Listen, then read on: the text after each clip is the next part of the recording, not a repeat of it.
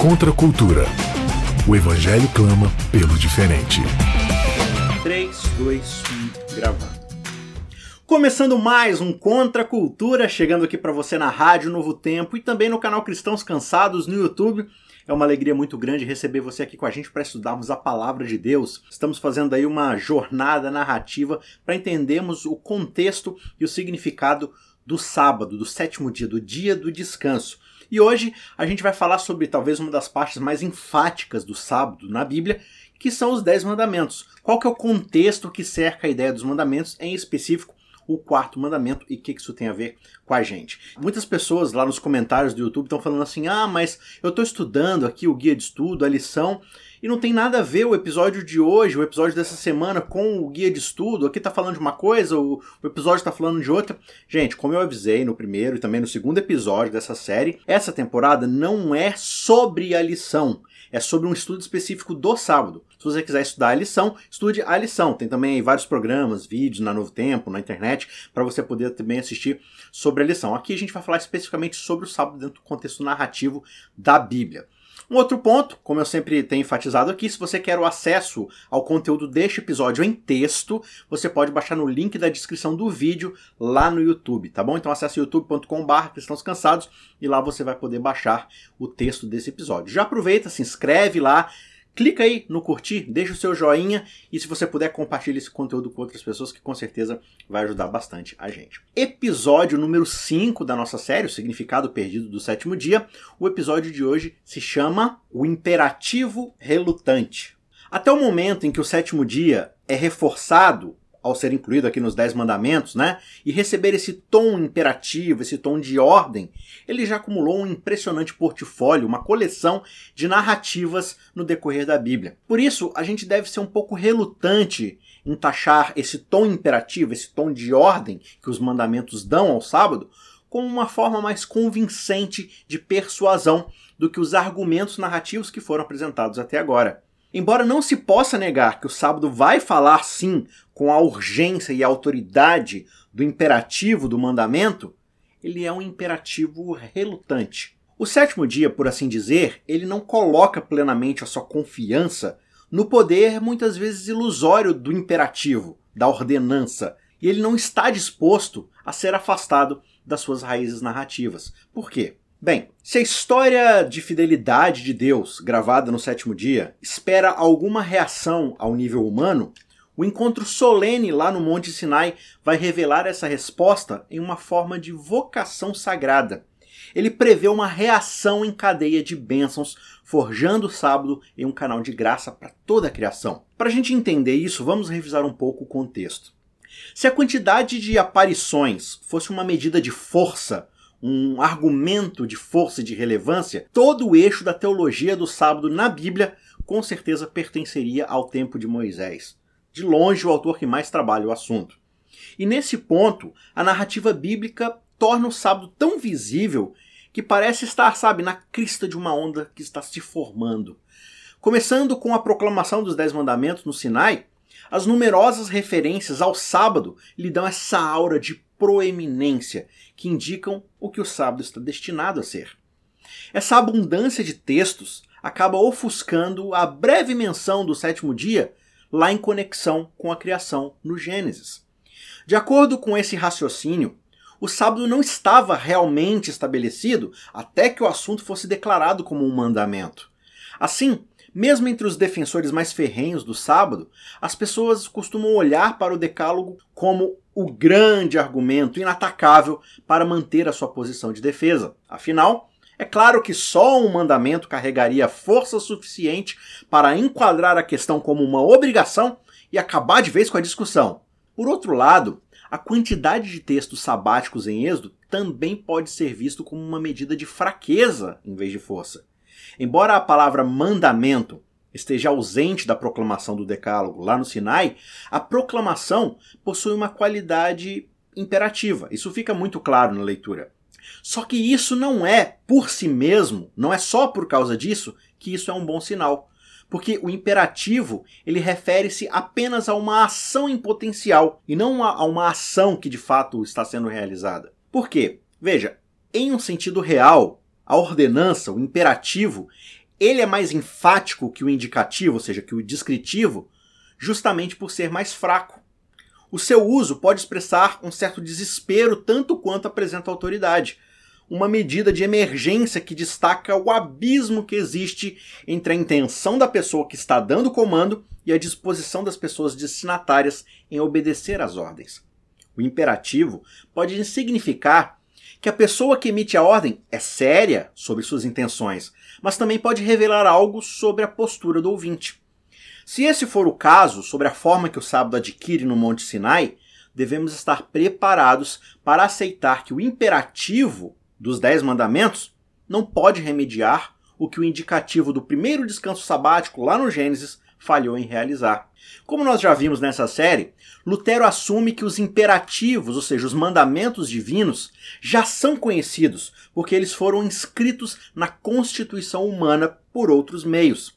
Nessa percepção, a vontade e o propósito de Deus permanecem constantes, mas os meios instituídos para garantir que a intenção de Deus seja entendida e realizada sofrem uma evolução. O Sinai, portanto, dentro desse contexto, não é uma ocasião para descobrir quais novos mandamentos estão escondidos nas mangas de Deus.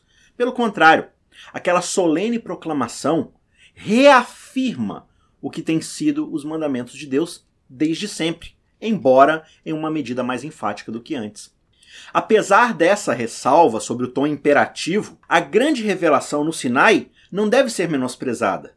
Em seu contexto original, os Dez Mandamentos são apresentados como uma revelação pública, singular e sem mediação, um lembrete que deve desencorajar qualquer tentativa de menosprezá-lo o Decálogo é muito claramente separado de todos os outros mandamentos e leis. Foi só isso que Deus falou na audiência imediata de Israel. O contexto da lei, contudo, precisa ser corretamente entendido, pois seu centro reflete a base para a existência humana. Além disso, a tendência de lermos os mandamentos como simplesmente negativos e irremediáveis de o que pode ou não pode fazer é claramente um erro. Se apreciarmos o contexto, vendo as pessoas como seres recém-libertos da escravidão, a gente vai compreender que os mandamentos são um presente, tanto quanto a própria liberdade que Israel recebeu. Os Dez Mandamentos não podem ser totalmente apreciados fora da introdução que foi proclamada lá no Sinai, como está em Êxodo 19:4.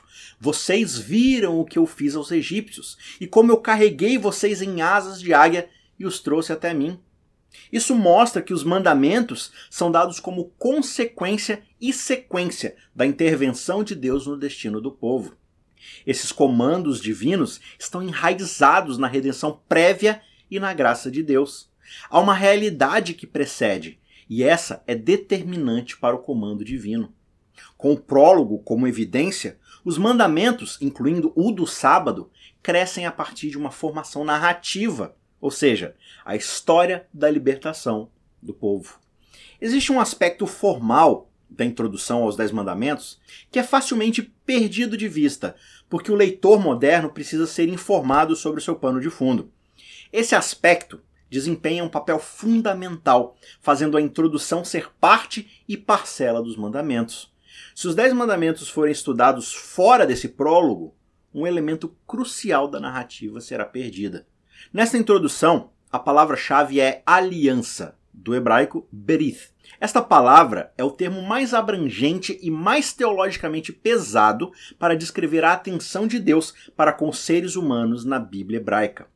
Tendo falado da libertação do Egito, lá em Êxodo 19:4, como a gente acabou de ler, Deus estabelece os termos para o que está à frente, enfatizando o grande se do relacionamento futuro. Se obedecerdes a minha voz e guardardes o meu pacto. Está lá no verso 5. Aqui, tal qual com o sábado, a noção de aliança não é nova. É a obrigação do pacto já existente que está na raiz da intervenção divina em favor do povo, como você pode conferir em Êxodo 6,4. Deus não se esqueceu do acordo anterior. Ele diz no verso 5: Eu também tenho ouvido o gemido dos israelitas que os egípcios têm como escravos, e eu tenho me lembrado do meu pacto. No contexto bíblico, a aliança é a cola que mantém a vida unida. tudo acontece por meio de acordos formalizados. O compromisso com o pacto é fundamental para a sobrevivência do indivíduo e da sociedade. A concepção moderna de que nenhum homem é uma ilha, uma frase muito conhecida, foi fortemente sustentada já na antiguidade.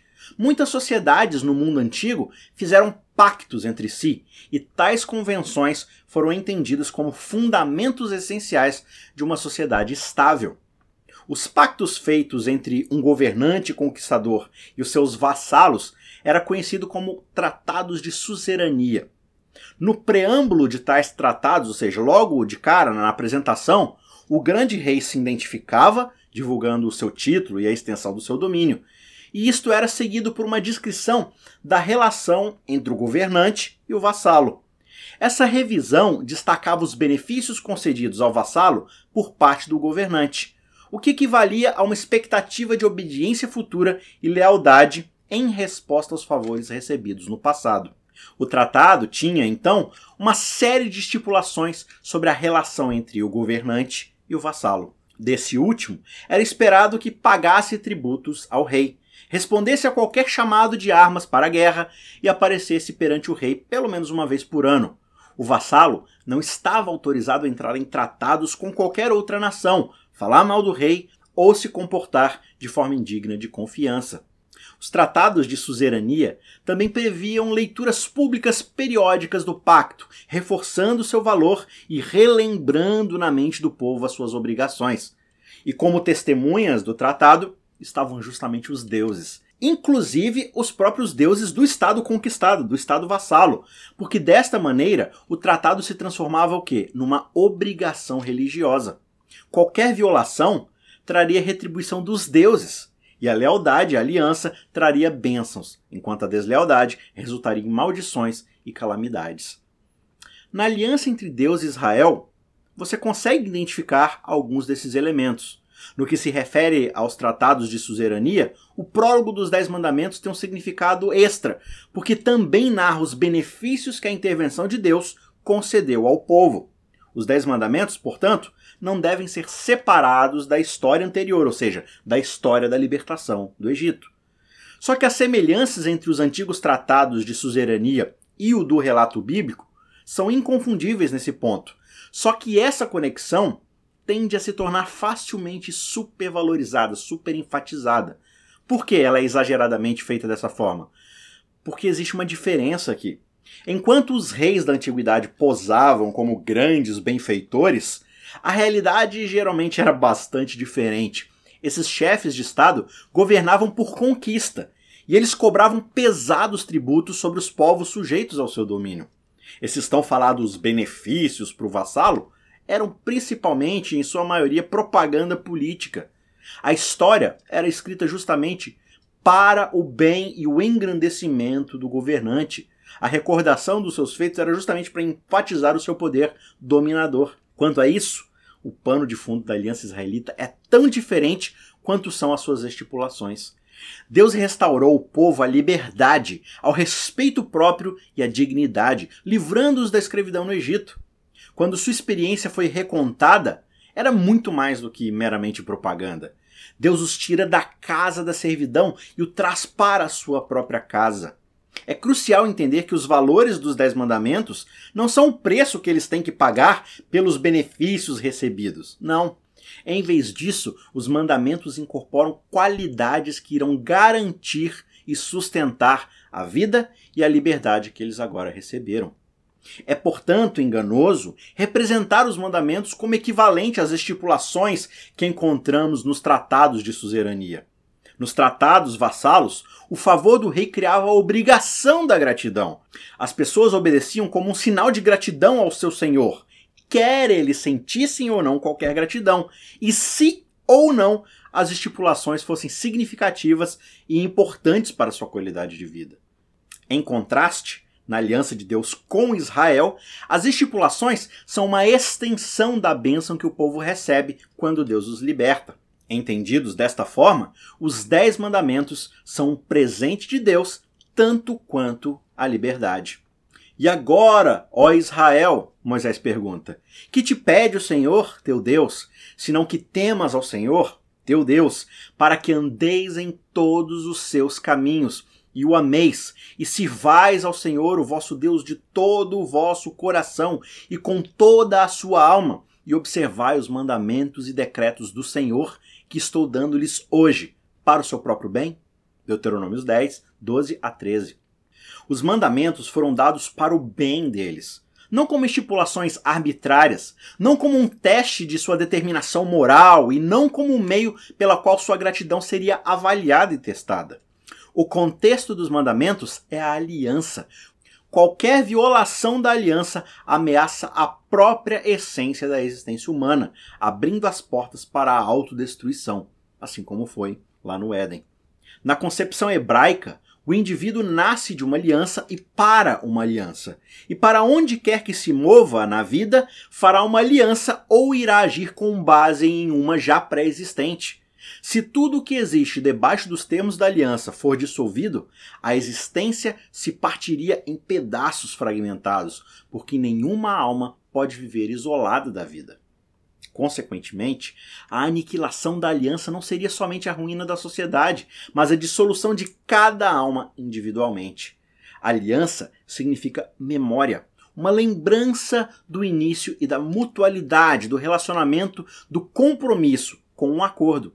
E estes elementos são ingredientes essenciais na realidade da existência. Perder a aliança é justamente perder o equilíbrio e a referência do que é o centro. Este é o contexto ao qual o sábado pertence. Agora, quais são as raízes narrativas do mandamento do sábado? A intenção de dar sentido ao mandamento do sábado é a mais evidente característica que veremos no texto a seguir. Lembre-se do dia de sábado para santificar. Seis dias você trabalhará e fará toda a sua obra, mas o sétimo dia é o sábado dedicado ao Senhor seu Deus. Não faça nenhum trabalho nesse dia, nem você, nem o seu filho, nem a sua filha, nem o seu servo, nem a sua serva, nem o seu animal, nem o estrangeiro das suas portas para dentro.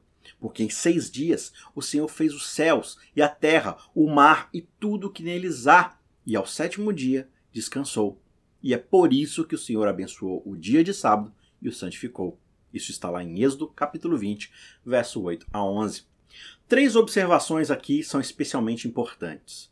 Primeiro, quando o orador no Sinai começa enfatizando o lembre-se, fica evidente a familiaridade prévia com o sétimo dia. O sentido aqui não é de novidade, mas de lembrança. E além disso, o chamado para lembrar o dia vai além da preocupação com o próprio dia em si. Ele não pode ser separado da memória que é intrínseca, que pertence ao próprio dia. No nível mais profundo, o sábado está contando uma história parte da narrativa é encontrada já na introdução do Decálogo, lembrando a história de libertação do povo, como a gente viu no capítulo 19 de Êxodo, no verso 4. Mas o caráter narrativo do texto também se estende dentro do conteúdo do próprio mandamento. E mais do que qualquer outro mandamento do Decálogo, o do sábado está repleto de narrativa. Se o vínculo com Israel particulariza o sábado, o vínculo com a criação o generaliza. É justamente porque Deus é o criador de toda a humanidade e de toda a vida que Israel guardará o sábado. Nem o descanso sabático, nem a semana de trabalho poderiam ter recebido honra maior do que terem Deus como exemplo de ambos. E Deus abençoou o sétimo dia e o santificou, porque nele descansou de toda a obra que, como Criador, tinha feito. Isso está lá em Gênesis 2,3. E em Êxodo 20, verso 11 diz: Porque em seis dias o Senhor fez os céus e a terra, o mar e tudo o que neles há, e ao sétimo dia descansou. Por isso o Senhor abençoou o dia de sábado e o santificou. Percebe aqui a ligação? Mas tem mais. Êxodo 31, verso 17. Entre mim e os filhos de Israel, o sábado é sinal para sempre, porque em seis dias o Senhor fez os céus, a terra, e no sétimo dia descansou e tomou alento. A consistência desse tema, o descanso de Deus na criação, não é acidental. Olhando para o contexto narrativo dos Dez Mandamentos em geral e para o conteúdo carregado de história do quarto mandamento em particular, podemos afirmar claramente que a narrativa é o que sustenta os mandamentos. Em segundo lugar, os mandamentos têm um caráter racional eles não são apresentados como proposições do tipo pegar ou largar. Pelo contrário, os Dez Mandamentos são apresentados a partir de um apelo à razão. Uma das principais características da lei israelita, que aparece primeiro nos Dez Mandamentos, são as cláusulas de motivação, que servem como um modo de persuasão divina e dão racionalidade aos mandamentos. A presença da persuasão divina indica que os mandamentos não podem ser reduzidos a uma obediência cega. Eles não são arbitrários e mesquinhos. Aquele que dá os comandos também incentiva a obediência e procura atrair uma resposta positiva dos seus comandados. Da parte de Deus, não se supõe que os mandamentos sejam impostos de cima para baixo. O consentimento do povo ordenado a obedecer é consentimento tanto na mente quanto no coração. Se expressões como racionalidade, não arbitrário, apelar à razão, persuasão divina e consentimento descrevem o caráter dos mandamentos, eles também dizem muito sobre o caráter do mandante e o tipo de relacionamento que Deus está buscando. Mas para que esta alegação permaneça, ela deve se aplicar a todos os mandamentos. Se um único mandamento é considerado arbitrário, mesmo que apenas um, o bom senso de todos os outros mandamentos não vai fazer diferença. Danos à reputação do legislador não podem ser evitados se, por exemplo, o mandamento do sábado sozinho entre os mandamentos for selado com esse estigma de arbitrariedade. Tem que guardar porque eu estou falando e pronto, e acabou. Em última análise, todos os mandamentos refletem o caráter de Deus.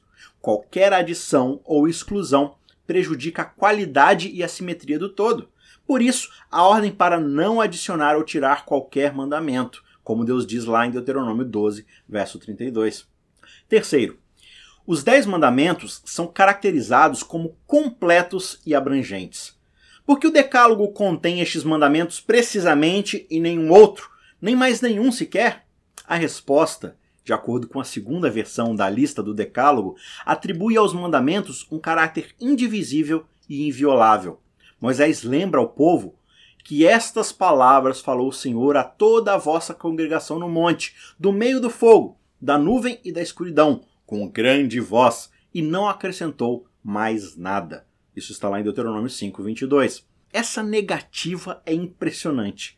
A maioria dos palestrantes se contentará em relatar o que foi dito em uma determinada ocasião. Neste caso, no entanto, a Bíblia também enfatiza o que não é dito. O fato de que Deus não acrescentou mais implica que nada mais precisava ser dito. As dez palavras incorporam princípios abrangentes para salvaguardar a relação entre Deus e os seres humanos.